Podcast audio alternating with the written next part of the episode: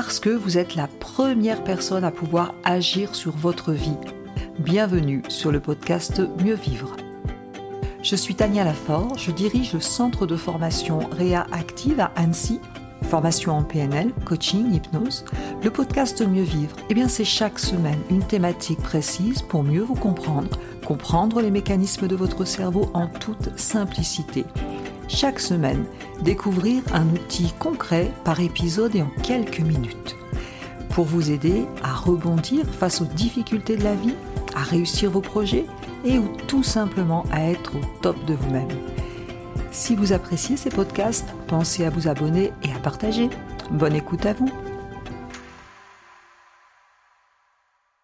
Comment être à l'écoute de ses émotions? Grande question. Vous avez, on a déjà parlé des émotions dans d'autres euh, podcasts et je vous invite, si vous ne l'avez pas encore fait, à aller visiter le podcast sur le message des émotions. Comme vous le savez, les émotions sont toujours utiles. Elles sont agréables ou désagréables, mais jamais négatives, puisque les émotions, que ce soit la colère, la tristesse, la peur, sont là pour nous donner des messages pour passer à l'action pour répondre à nos besoins. La joie, c'est exactement la même chose. Donc les émotions sont finalement des messagers qui nous permettent de passer à l'action. Je ne vais pas reprendre tout le podcast sur les émotions, je vous inviterai à aller creuser de ce côté. Mais en tout cas, comment être à l'écoute de ces émotions? Eh bien, sachez que nos émotions passent d'abord par notre corps. On a étudié d'ailleurs au niveau de la communication euh, non verbale, des études ont été menées sur les mimiques. Comment est-ce qu'on voit que quelqu'un ressent de la tristesse, ressent de la colère, ressent de la peur? Eh bien, au niveau du visage, sachez que ça, c'est complètement universel, quelle que soit notre culture et quelle que soit notre langue on peut retrouver les mêmes mimiques sur les visages, les mêmes contractions musculaires du visage en fonction de l'émotion ressentie par la personne.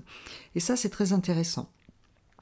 Autre chose, Antonio Damasio, chercheur, a mis en évidence que les émotions passent d'abord par notre corps. On parle des marquages somatiques.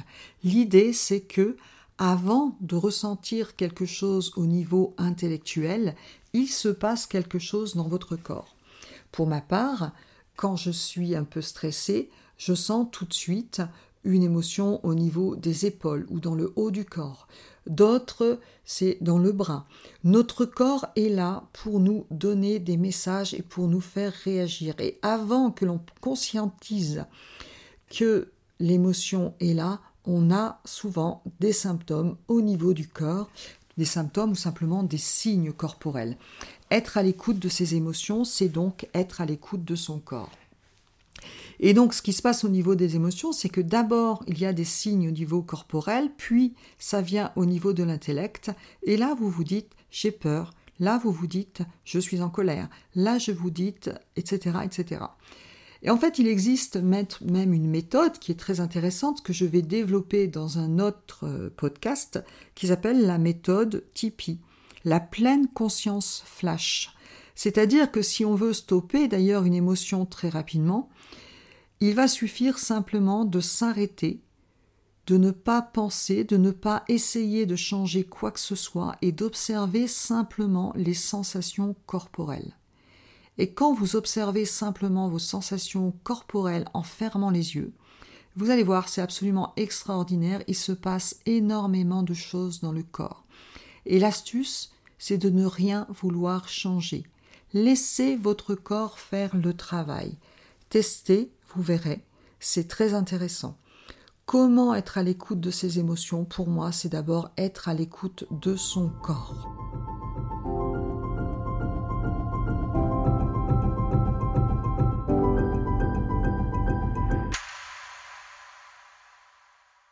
Je vous invite donc à faire cette expérience. Quand vous ressentez une émotion, mettez-vous à part, fermez les yeux, observez qu'est-ce qui se passe dans mon corps en termes de symptômes physiques, pas d'interprétation. Est-ce que comment est mon ventre? Comment sont mes épaules? Comment est ma tête?